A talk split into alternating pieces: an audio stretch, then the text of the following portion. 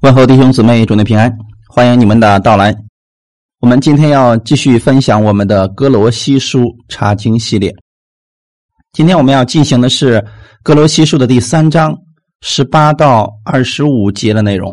哥罗西书的第三章十八到二十五节，我们分享的题目叫“让恩典进入你的家庭”。我们一起先来做一个祷告。天父，我们感谢赞美你，谢谢你预备着时间，让你的众儿女一起能够在这里聆听你的话语，让我们借着这样的话语，能够给我们的生活带来帮助，让我们用你的话语，能够在我们的生活当中成为为人处事的原则和标准，让我们在这个世界上不再靠自己，而是靠着你的话语去行。让我们在家庭当中能够把基督的话语能够实行出来，使众人看到我们在家庭当中有耶稣的样式。感谢赞美你，祝福今天来寻求你的每一个弟兄姊妹，以耶稣基督之名祷告，阿门。好，我们先来读一下圣经，《格罗西书》的第三章十八到二十五节，你们做妻子的。当顺服自己的丈夫，这在主里面是相宜的。你们做丈夫的要爱你们的妻子，不可苦待他们；你们做儿女的要凡事听从父母，因为这是主所喜悦的。你们做父亲的不要惹儿女的气，恐怕他们失了志气；你们做仆人的要凡事听从你们肉身的主人。不要只在眼前侍奉，像是讨人喜欢的，总要存心诚实敬畏主。无论做什么，都要从心里做，像是给主做的，不是给人做的。因你们知道，从主那里必得着基业为赏赐。你们所侍奉的乃是主基督。那行不义的。必受不义的报应，主并不偏待人。阿门。稍微回顾一下我们上次所分享的内容。上次保罗告诉我们的是，要让耶稣基督的和平在你们的心里边，让我们彼此归为一体，常常有感谢的心。无论是说什么话、行什么事情，都要奉主耶稣的命，并且要借着耶稣基督感谢我们的父神。所以到今天的时候，就提到了我们的家庭当中，我们如何去为人处事。家庭生活其实是占基督徒信仰生活的重要地位。一个人的信仰生命如何，看他的家庭就知道了。如果说这个家里边天天的争吵不和，那么他的信仰生命也不过如此罢了。在保罗的书信当中。除了教导我们要认识救恩的真理之外，他也常常提醒信徒怎么样在家庭当中做一个成功的基督徒，怎么样与人正确的去相处。因为福音的真理既然改变了我们的生命，它必然也能改变我们的生活。而家庭生活是最实际的生活的考验。所以，基督徒敬虔的操练不只是在教会的敬拜，或者在教会的服饰当中的时候，更是在家庭生活当中。在教会里边被认为是热心服侍主的那些信徒，他不一定啊，真正能够把这个信仰的生命活在生活当中。那如果他在生活当中能活出来，那么在教会里面的那个一定是里边和外边。都是合一的，在家庭当中能够和睦相处，存敬畏的心行事，那个是真正的属灵生命的彰显。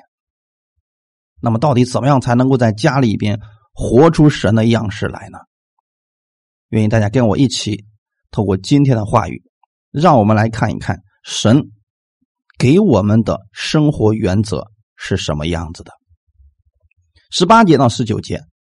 是关于夫妻生活关系的问题。你们做妻子的，当顺服自己的丈夫，这在主里面是相宜的。他首先提到的是妻子应该怎么样去做，做妻子的当顺服自己的丈夫，这在主里面是相宜的。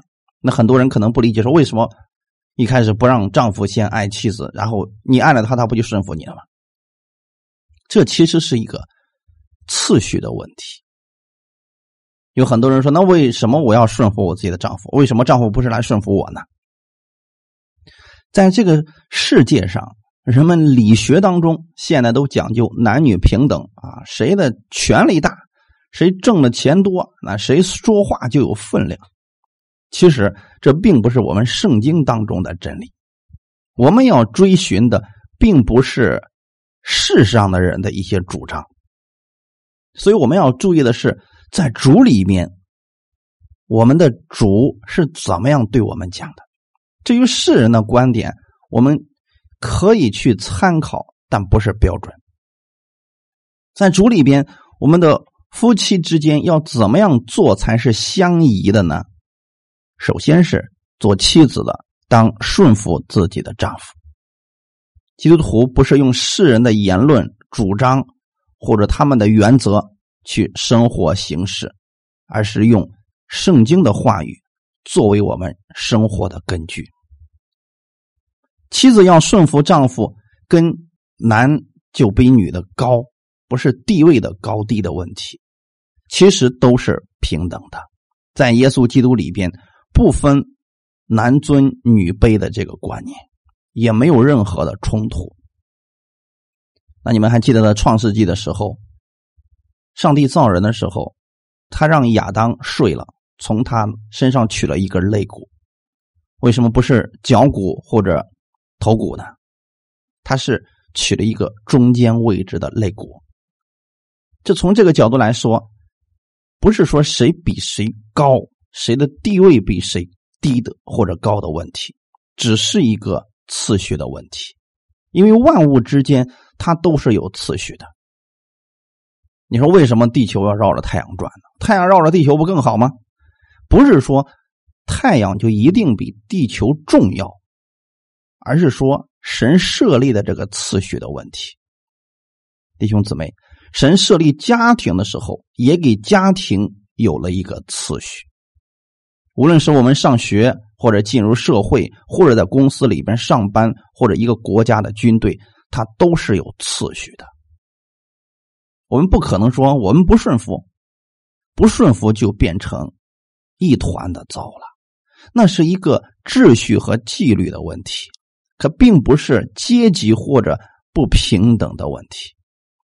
那么现代人男女平等这个观念上，很多人就错误的以为平等就是一样的才能够当做平等。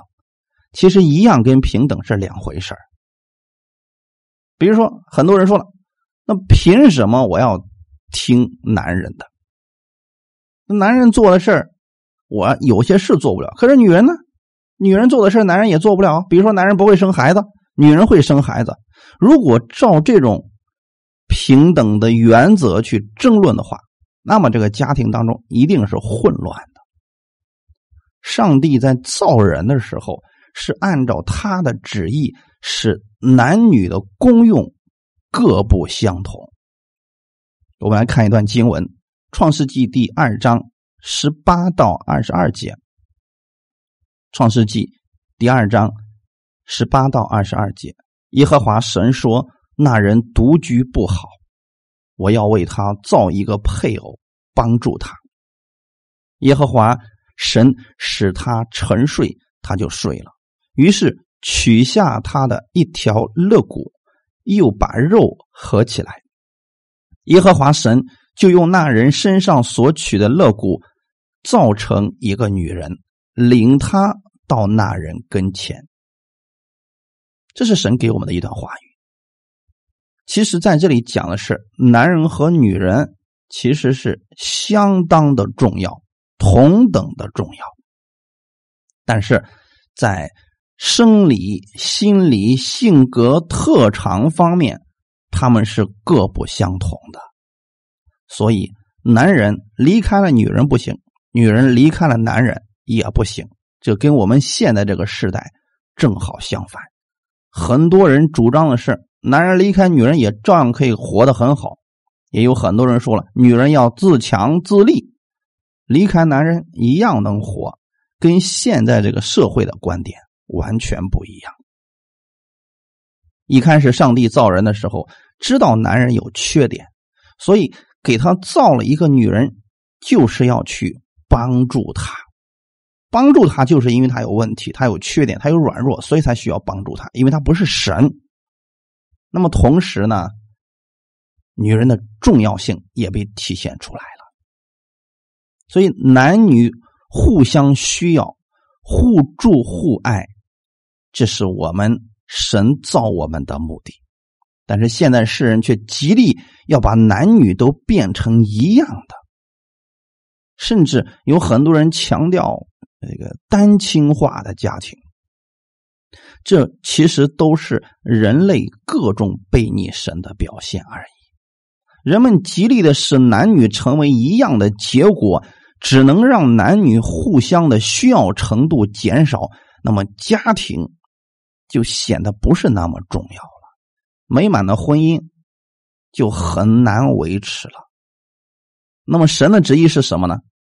让女人像女人，神给予女人的长处显出女人的特色，让男人。也像男人，他给男人特长，也显出男人的优点。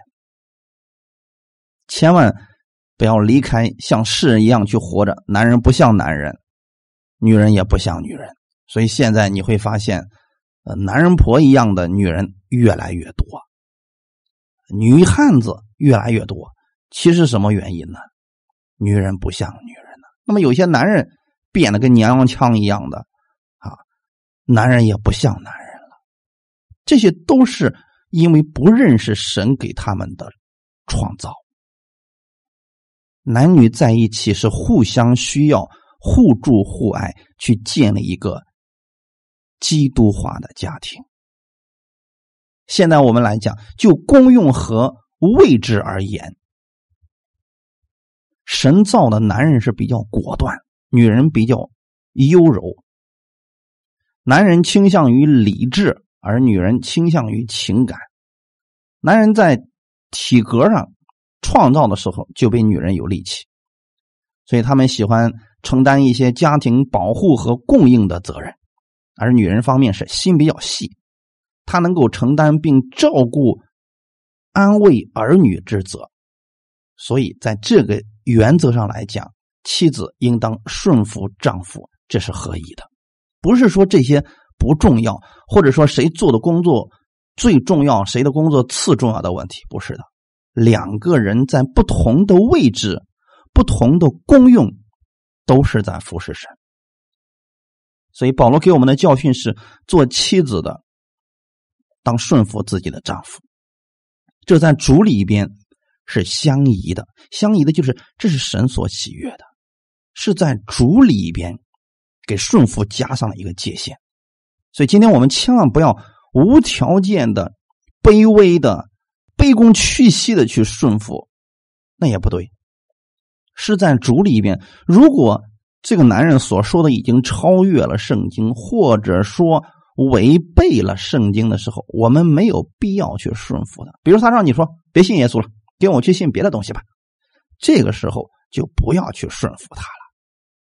神给我们的顺服是有范围的，他们，所以圣经上其实，在生活当中有很多的言语已经很清楚的告诉我们了：我们顺服要在真理当中彼此顺服。以弗所出第五章二十一节，当存敬畏基督的心彼此顺服。作为姊妹们，我们要明白一件事儿。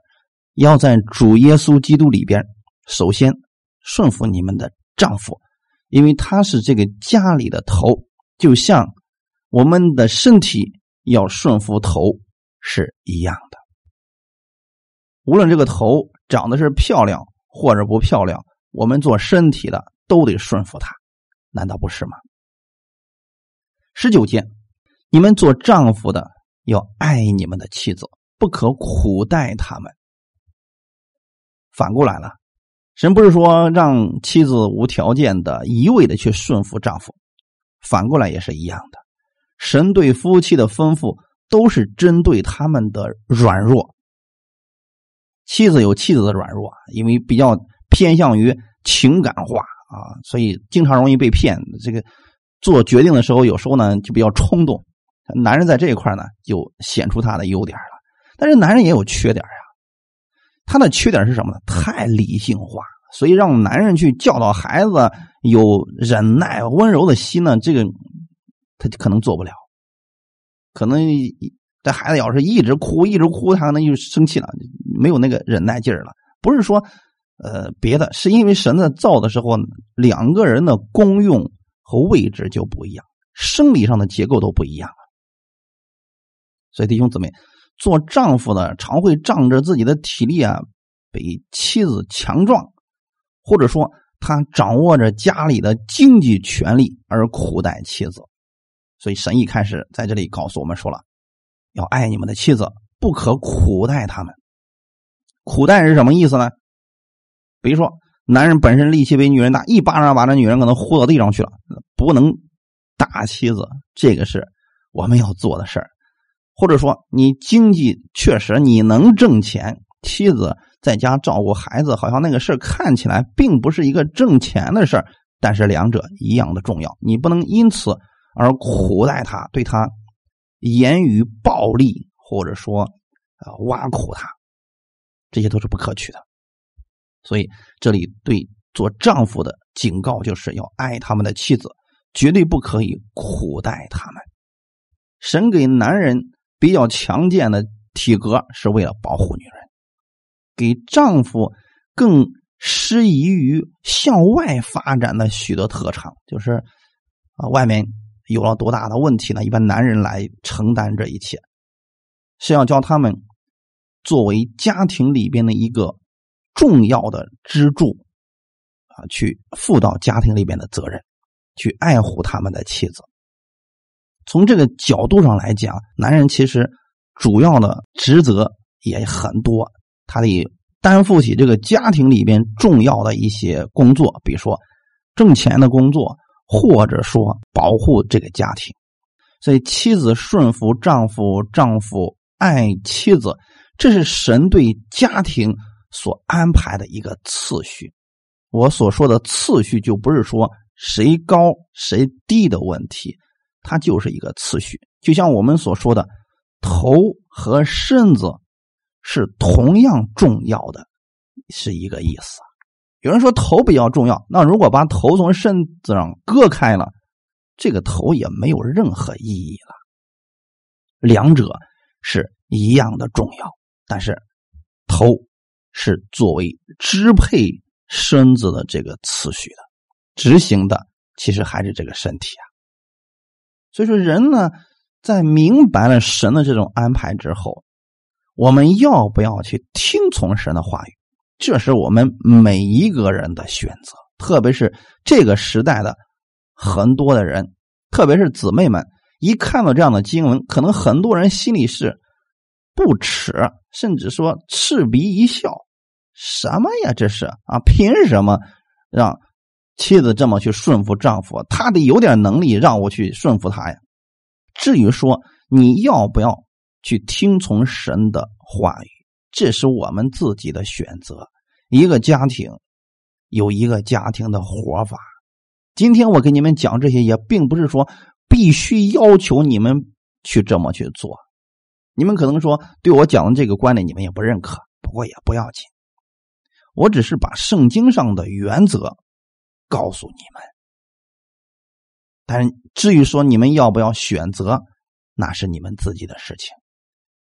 但是你要为你自己的家庭负责任，不管你是弟兄或者是姊妹，你要为你的家庭负责任。怎么个活法？你说我选择自己的方式去活。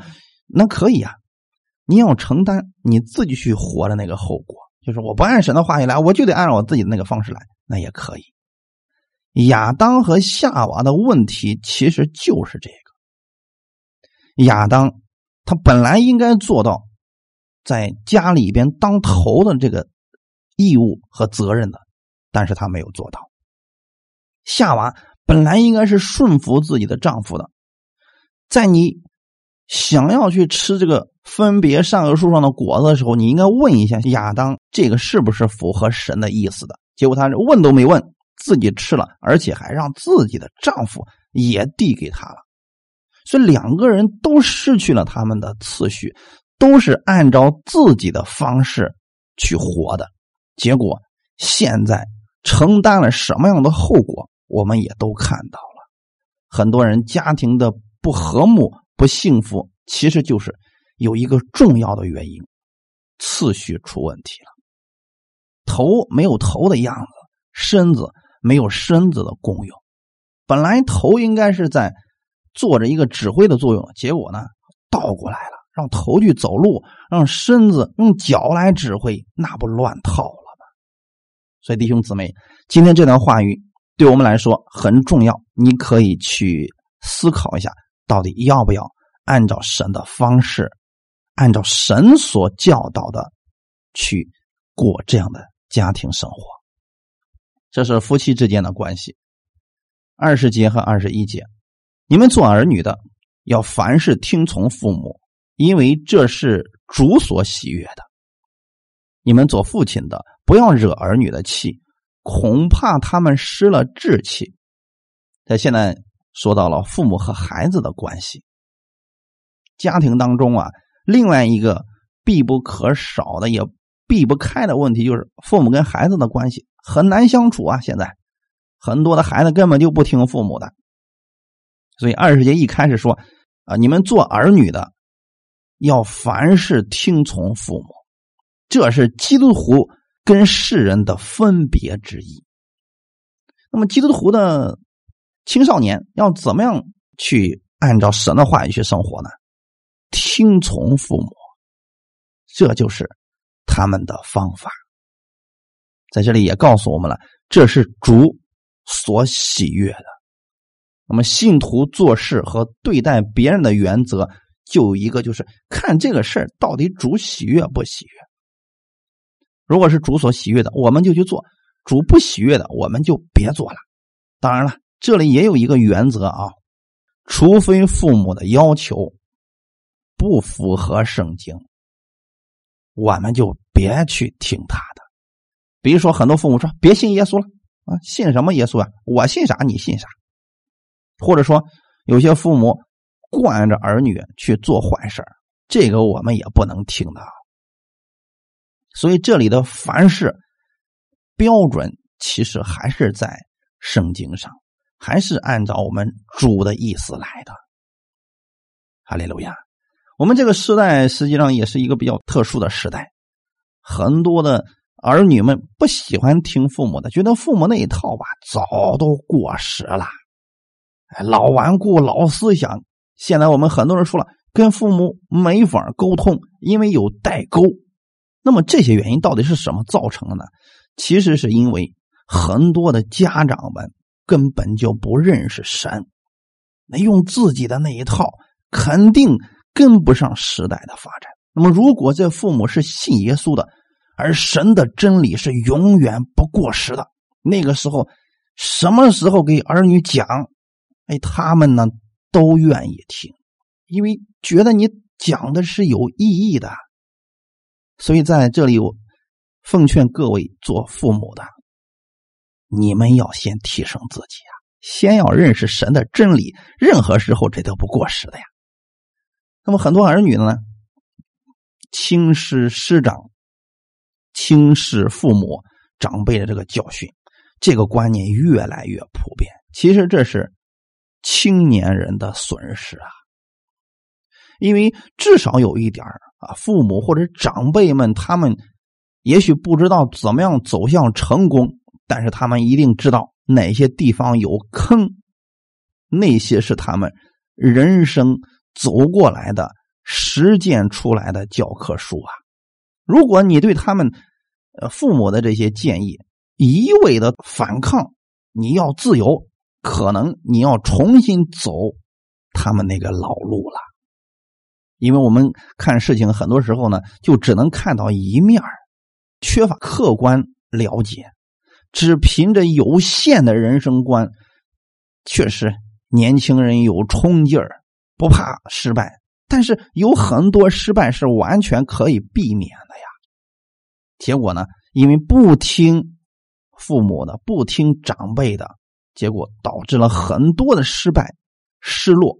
那个时候，他突然想起来，哦，原来他们给我的教导是正确的。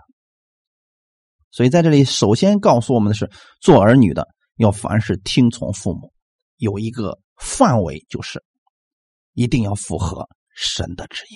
如果不符合的，千万别听了，各位弟兄姊妹，可能会让你掉进另外一个坑里边去了。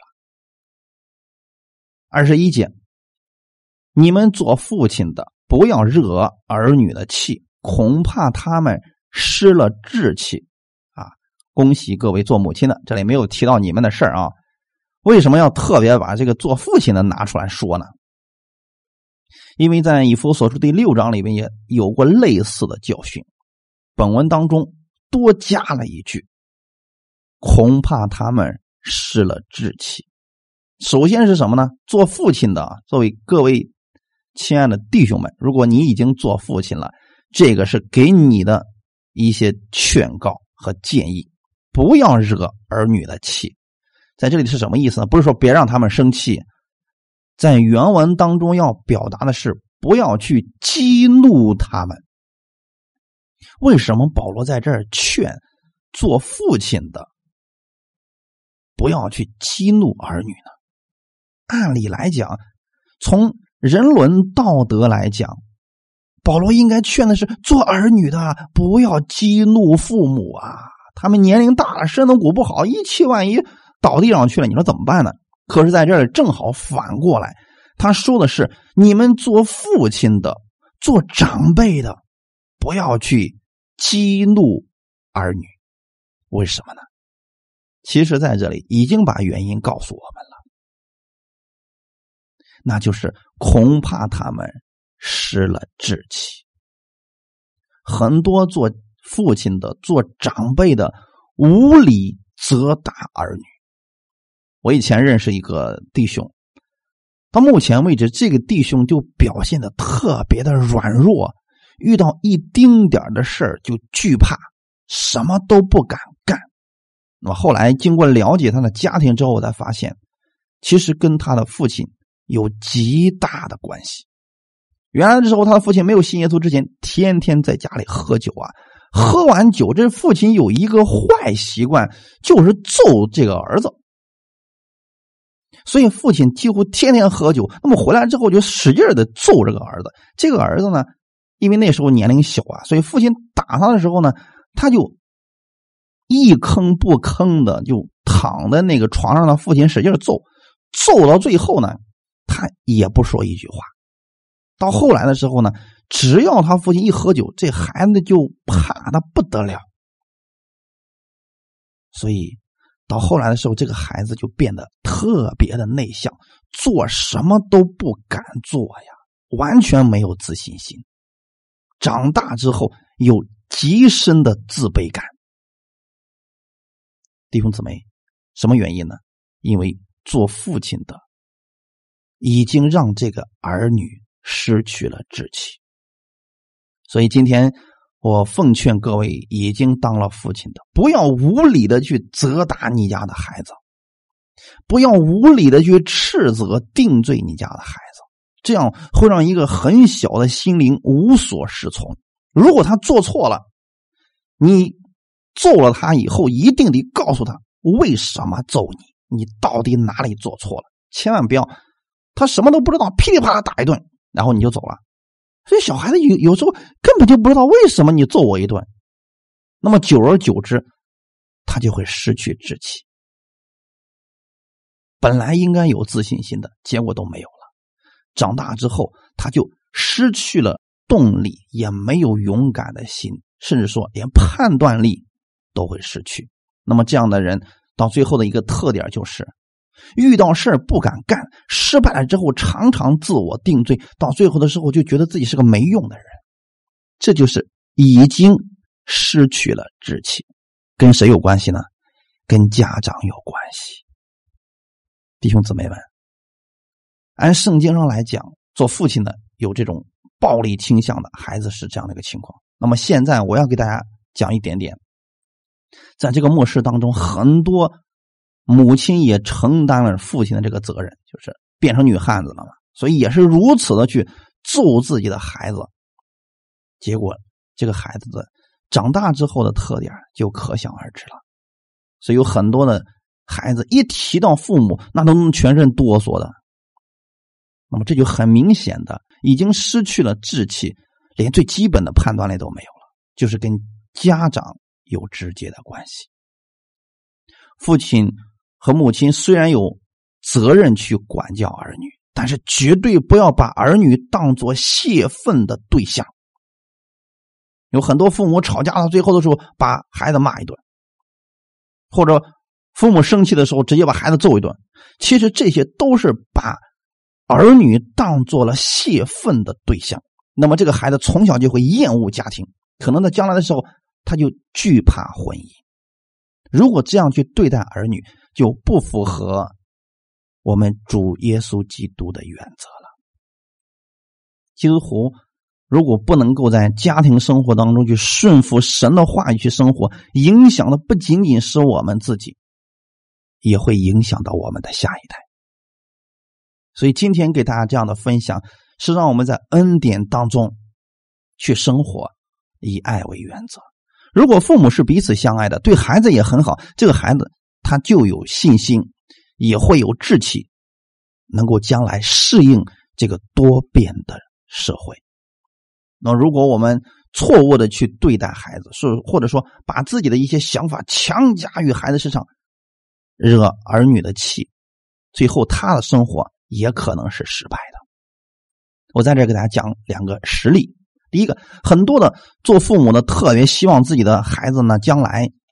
呃，过得更好，比如说婚姻生活更好，所以很多做父母的就强行的干涉了自己孩子的婚姻。你必须给我找这样的啊，这样那样的我不喜欢，你就不要跟他结婚。你跟他结婚，我不同意。这个实际上就是强制性的干涉了他们。那么，万一你是喜欢了，你是喜欢这个女婿或者喜欢这个呃儿媳妇了，如果他不喜欢，他俩怎么过呀？我们做父母的有责任管教儿女，但绝对不要强行惹他们的气，别让他们失去志气。工作方面也是一样，很多父母觉得说做这个行业最挣钱，你就必须朝这方面努力，其他的想都别想。要尊重一下儿女的志气，看他的愿望到底是什么。这就是在恩典之下，我们首先得明白，神造的我们每一个人都是独特的。他身上会有神给他的特长，发挥他最愿意去做的那一方面就足够了。不要你以为好的，你就强加于他，惹他生气，跟他把你的这个强大的权柄压了他，必须让他这么去做。你们通过电视或者电影上看到这样的孩子，有多少都是被你都是这样被压出来的呢？所以我们要用爱的心去理解他们。做父母的不要惹儿女生气，别让他们失去志气，切记不要定罪打击他们。这是父母和儿女的关系。第三个，二十二节，你们做仆人的要凡事听从你们肉身的主人，不要只在眼前侍奉，像是讨人喜欢的，总要存心诚实。敬畏主，这里提到的就是在服侍别人的时候。今天有很多人家里都请的有保姆，或者说做工的，比如说企业当中请的有很多的工人。那么这些其实都是家庭的一种生活。我们该怎么样去处理这些事儿呢？换一个角度来讲，你是做服侍工作的。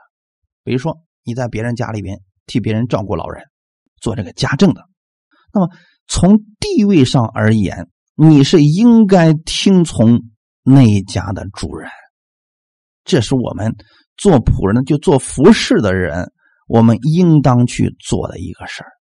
每一个基督徒，除了我们神之外，我们应该顺服他之外，我们还应该听从我们肉身的主人。如果你在别人家里做服侍，就听从那一家的主人；如果你在公司上班，就听从你的上司或者老板的意思。大家可明白了？千万不要活的不像样了。我都已经接受恩典了，我是上帝最尊贵的王子和公主，你们算啥？我凭什么听你的？那你就适合呀，在家里待着，别去上班了。只要你去上班，听从老板的吩咐吧。只要你去服侍人，听从那家主人的话语。一个公司有一个公司的章程和规章制度，你做一个顺服的人，在这里告诉我们很清楚：不要只在眼前释放，像是讨人喜欢的。我们能看得见的是我们那个该死的老板，所以很多员工在下了班之后骂老板，原因是什么呢？他觉得就是在眼前释放，我挣你这点钱，你还这么去对待我。我凭什么给你好脸色看？对你整天点头哈腰，像哈巴狗一样对待着我。那么很多人为什么会有这些怨言呢？因为他只是在眼前侍奉，他觉得他是讨人喜欢的。你记得，只要你是讨人喜欢，你一定是卑躬屈膝的，像奴才像一样的，因为你觉得你是在讨人喜欢呀。可是我们不是这样。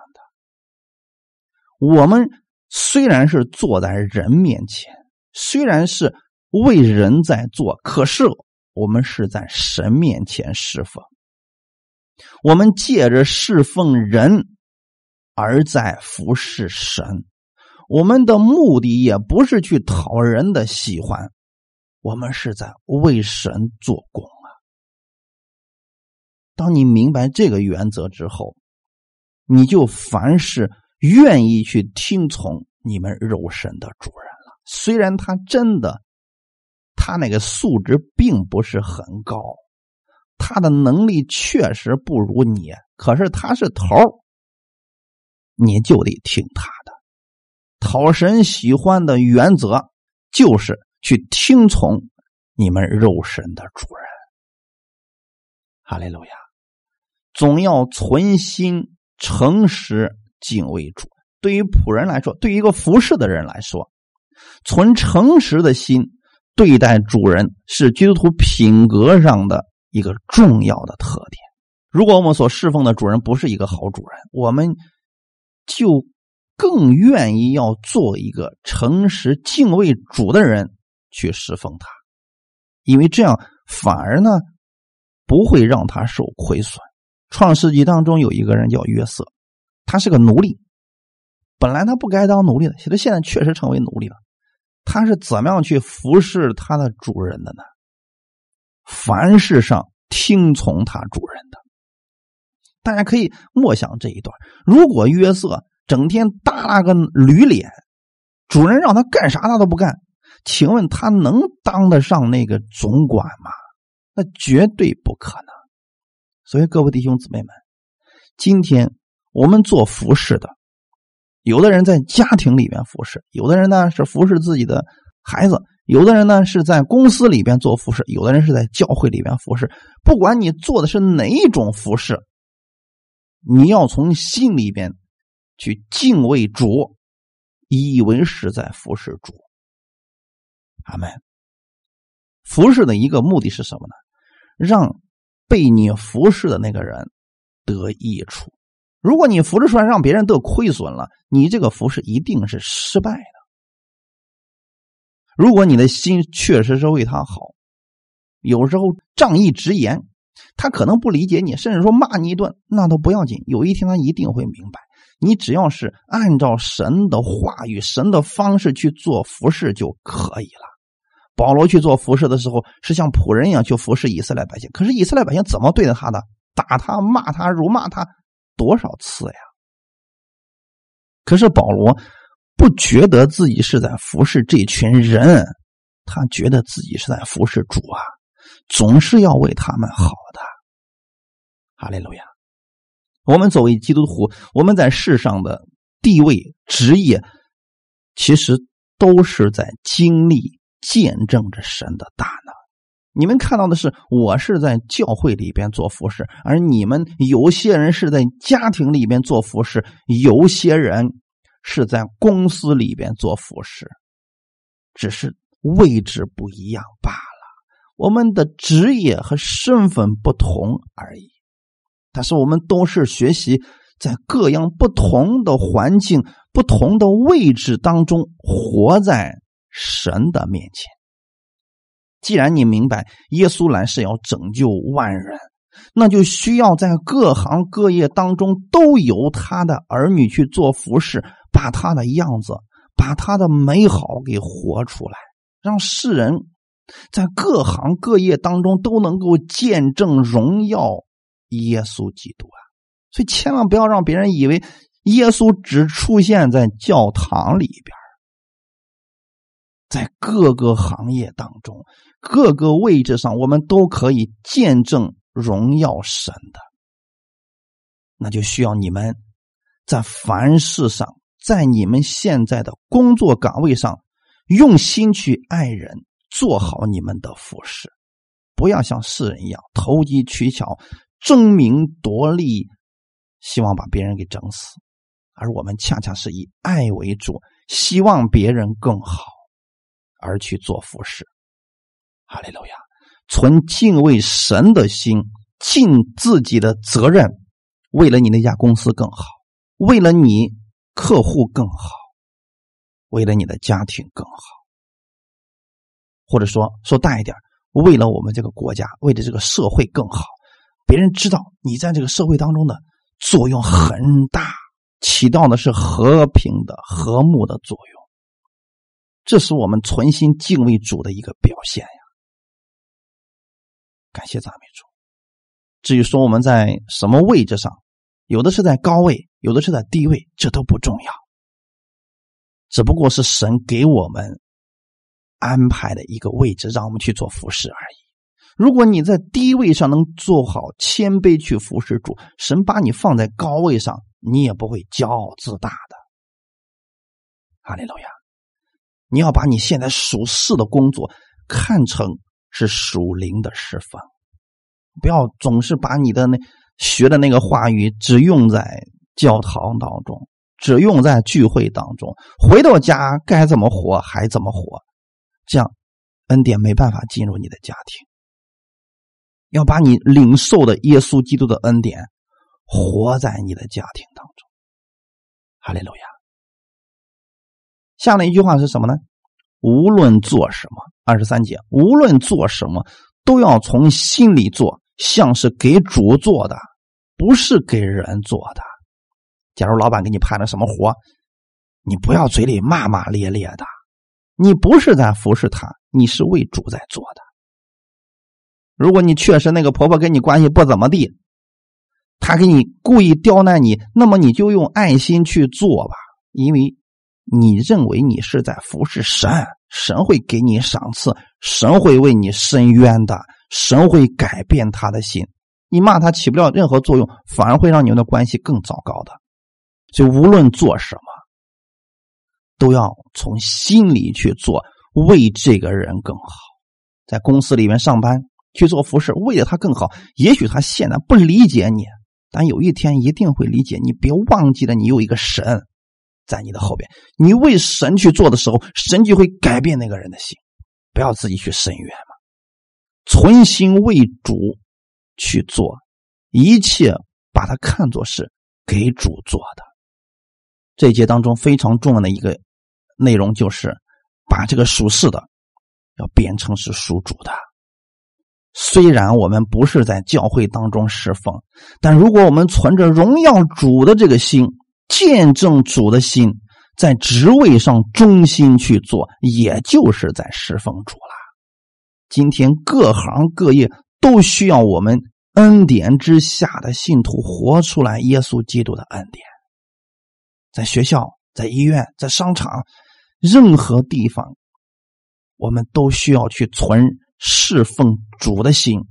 就在你的岗位上，为耶稣做美好的见证吧，在你那个岗位上做到最好。哈利路亚，你就可以见证荣耀主了。所以，基督徒的工作并不分世俗的或者是圣的这样的区别。如果你是存着去服侍主的心去做的，这些都是有赏赐的。看下面一节，因为你们知道，从主那里必得着基业为赏赐，你们所侍奉的乃是主基督。只要你愿意领受这段话语，就在你现在的职业上，像侍奉主一样去服侍人。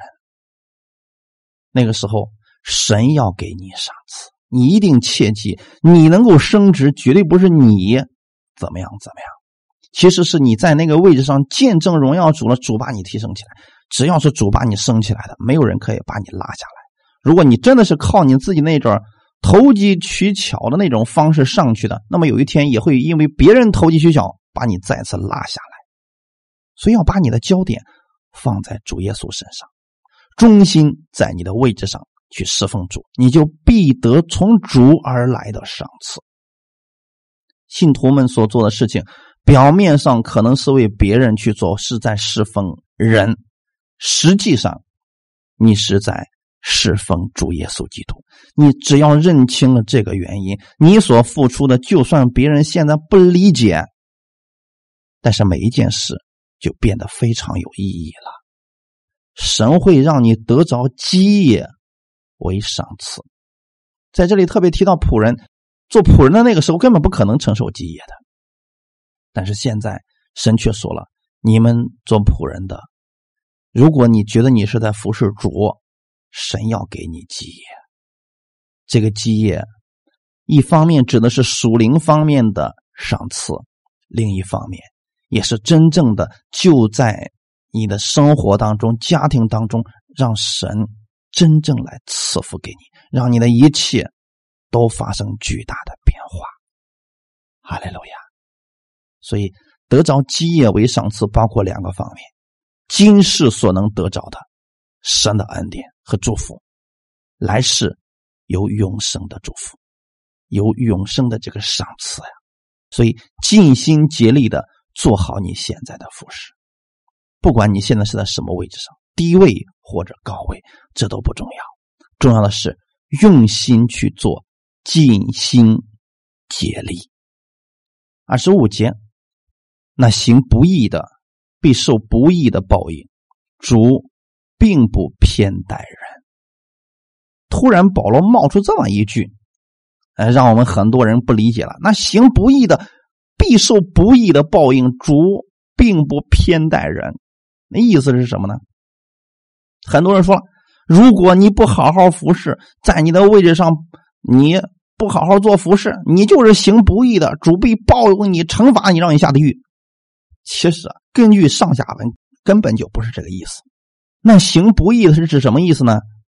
你在做服饰的时候，一定会遇到那些不义的人，对吗？不义的老板、不义的上司、不义的服饰对象，这一定会遇到的。但是你不要去深冤，主是不偏待人的主啊，这是一方面。另外一个方面是什么呢？如果确实有些人不明白这个行的不义，那他就会得不义的公价。比如说，有些确实有些人，你好心好意的对他，他反而变本加厉的去欺压你，那怎么办呢？彼得后书第二章十三节，行得不义就得了不义的公价。这些人喜爱白昼宴乐，他们已被玷污，又有瑕疵，正与你们一同作席。就以自己的诡诈为快乐。他 很多人说了：“哎呀，你看看我服侍那个老板，他根本就不配。我越服侍他，他越不觉得自己是谁了，越反而更加的欺压我。好，我辛辛苦苦给他挣的钱，他吃喝玩乐，他花的都是我给他挣的钱，他还用诡诈对待我，还嘲笑我，讽刺我。难道我就这么呃一直忍受着吗？我不做这个事在这里，神给了你答案。他们行的不义，他们就得了那不义的公价。你就不要担心了，神给你有赏赐的。哈利路亚！看一下二十节，彼得后书第二十节到二十二节。倘若他们因认识主救主耶稣基督，得以脱离世上的污秽。后来又在其中被缠住制服，他们幕后的境况就比先前更不好了。他们晓得异路，竟背弃了传给他们的圣命，倒不如不晓得为妙。俗语说的真不错，狗所吐的，他转过来又吃；猪洗净了，又回到泥里去滚。这话在他们身上正合适。有很多人确实，我们服侍的一些人可能有一些基督徒，这更让我们理解不了了啊！他还是信耶稣的，我却服侍他，凭什么他对我那个样子？他那样子像是信耶稣的吗？我凭什么我在这儿做的不舒不开心？在这里呢，主也给你们有一个劝告：你去服侍看着像基督徒却又不是基督徒的人怎么办？倘若他们因认识救主耶稣基督得以脱离世上的污秽，后来又回去了，被缠住了，他们幕后的境况比先前更不好了。意思是什么呢？这些事情并不能够影响你服侍主，你只管服侍你的主，没有必要去看他们如何。今天我给大家一个劝告：很多人因为别人跌倒，这也是不合适的。有很多人说，我就见不得教会那个谁谁谁，所以我不想去这个教会了，我也不想再信耶稣了。其实这是你的损失。你去教会并不是因为某一个人，如果你因为某一个人，你就不信耶稣了，这是你的损失呀。大家可明白了？有人说：“哎呀，你都不知道那个那个谁谁谁可不是个东西了。”好，他不是东西。如果他讲的这个道是真理，就听他的吧。因为总是有很多的信徒给我去抱怨，他们的牧师咋不是个东西？怎么地怎么地啊？道讲的倒是不错，可是呢，那个为人处事太糟糕，太差劲，怎么地怎么地？我就给他劝告说的意思是，他的真理讲的是符合圣经的，你听从他所说的真理，但别效法他的那个生活，这就可以了。耶稣当时不是也这样劝告我们吗？哎，法利赛人那个义啊，外面那个行为你们要效法，但是你别效法他们里边那个恶毒就行了。原因是什么呢？他们有他们的路啊，他们晓得一路，却背弃了传给他们的圣命。那么在他神看来，他是一个什么样的呢？就是说，俗语说的是什么？狗所吐的转过来又吃，猪洗净了又回到泥里边去。这是他们的生活，跟你无关。你要做的事情是什么呢？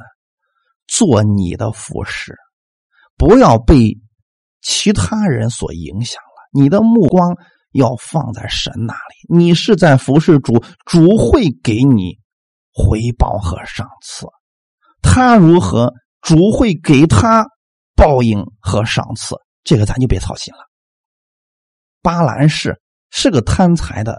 一个先知是一个不义的人，他行的确实不义。可是巴兰有巴兰的结局啊，你就不要因为巴兰而生气了。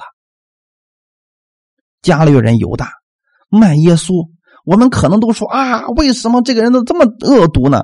他恶毒，神自然给他有恶毒的结局。但是你不要做像加略人犹大一样，把你的弟兄给卖了。这就可以了。如果你非得要去做犹大一样的人，那你可能会临到犹大一样的结局。大家明白了吗？你只管行义，得主的赏赐就可以了。最后，我们读一段经文，然后我们就结束。约翰二书一章八节，约翰二书的一章八节，你们要小心，不要失去你们所做的功，乃要得着满足的赏赐。阿门。在这里边，约翰给我们的劝告是：你们要小心了。不要失去你们所做的功，也就是不要失去你们的赏赐。如果因为你服侍的那个人比较糟糕，你天天受他影响，抱怨、定罪、自责，你就失去你的赏赐了。如果因为某一个人，结果你不信主了，你软弱了，跌倒了，你就失去了你本来要得着的那个满足的赏赐了。你知道你在工作上，你并不是为了那个老板在做事情，也不是为了你的同事在活着，你更不是为你的父母在活活着，也不是为你的孩子在活着，你是为主在活着。所以你们要小心，不要失去你们所做的工，不要让你们心里边失去了这份喜乐。要说话做事都要奉主耶稣的名。要跟耶稣联络联络在一起，连接在一起，因为你是新人，哈利路亚！